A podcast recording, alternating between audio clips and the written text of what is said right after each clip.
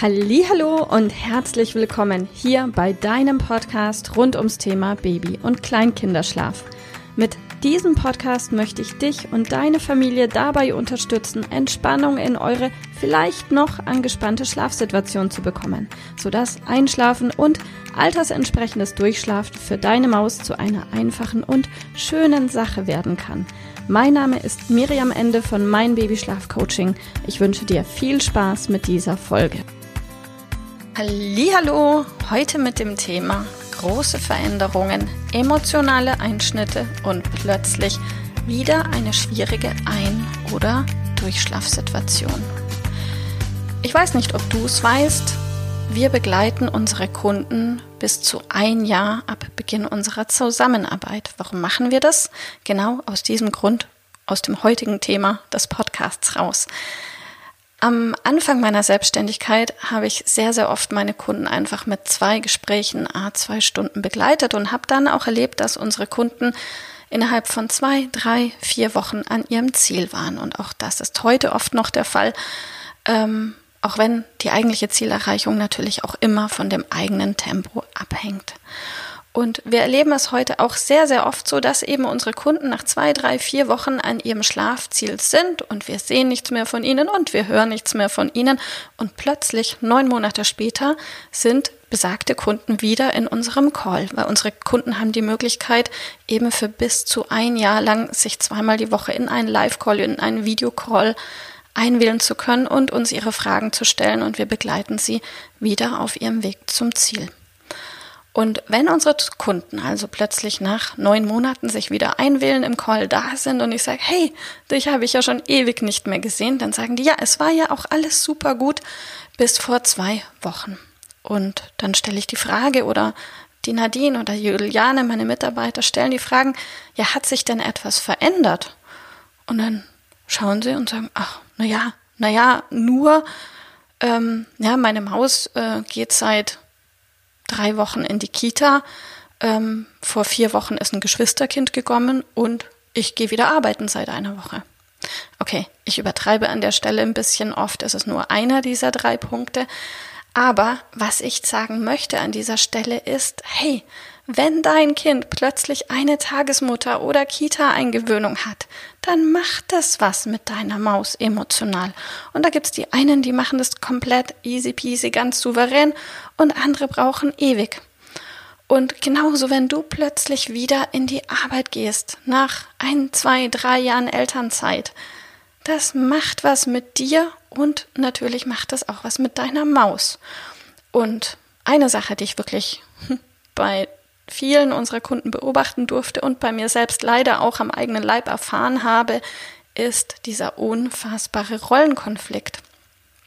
Wenn du vielleicht schon wieder in die Arbeit gehen solltest oder die Arbeit steht bald wieder an, dann wage ich zu behaupten, dass auch du nicht ganz verschont bleiben wirst von genau diesem Rollenkonflikt. Eben, hey, ich will eigentlich zu Hause sein und mehr für mein Kind da sein und gleichzeitig muss ich jetzt hier in die Arbeit und vielleicht irgendeinen dummen Job machen und du fühlst dich zerrissen.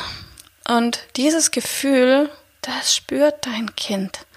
Wenn es dir gelingt, komplett das entspannt zu sehen und sagen, es ist halt so, die Elternzeit ist rum und ich bin trotzdem eine gute Mama und, und, und, dann super gut. Aber solange du dich zerrissen fühlst und dich schlecht fühlst und einen Rollenkonflikt mit dir rumschleppst, spürt es dein Kind und das macht das Einschlafen oft schwieriger. Und gleichzeitig ist es natürlich auch einfach eine große Veränderung. Wenn du die letzten ein, zwei, drei Jahre den ganzen Tag da warst und plötzlich bist du fünf oder acht Stunden weg, ja, das ist ein Einschnitt. Und genauso ist es ein riesengroßer Einschnitt, wenn plötzlich nach ein, zwei Jahren Elternexklusivität ein Geschwisterchen daherkommt und den Erstgeborenen von seinem Königsthron stößt. Und das ist auch ein massiver Einschnitt in dem Leben so eines Kindes. Also wunder dich nicht, wenn das Einschlafen plötzlich ewig lange dauert oder wenn die Nächte plötzlich kompliziert werden. In dem Moment, wo so eine große emotionale, einschneidende Situation da ist, wie eine Kita-Eingewöhnung, eine Arbeit oder ein neugeborenes Geschwisterchen, ist es vollkommen normal, dass Kinder sich ihre Aufmerksamkeit holen, die ihnen jetzt fehlt oder von der sie glauben, sie fehlt ihnen. Und aus dem Grund ist genau die Lösung auch wieder, gib mehr Aufmerksamkeit, gib mehr Quality Time. Und was, was eigentlich jedem gelingt, wenn man es ein bisschen plant, ist eine komplette halbe Stunde oder Stunde, vielleicht abends, vielleicht vor der Bettroutine und Abendroutine einzubauen, in der einfach nur 100% Mama-Kind oder Papa-Kind Zeit ist. Ohne Handy, ohne Tablet, ohne Fernseher, ohne andere Geschwister. Einfach nur eine halbe Stunde oder Stunde komplett exklusiv Quality Time. Ohne Ablenkung. Ohne dass du an, daran denkst, oh, ich muss noch den Geschirrspüler ausräumen und was koche ich denn und äh, wie gehe ich mit dem und dem schwierigen Kunden um.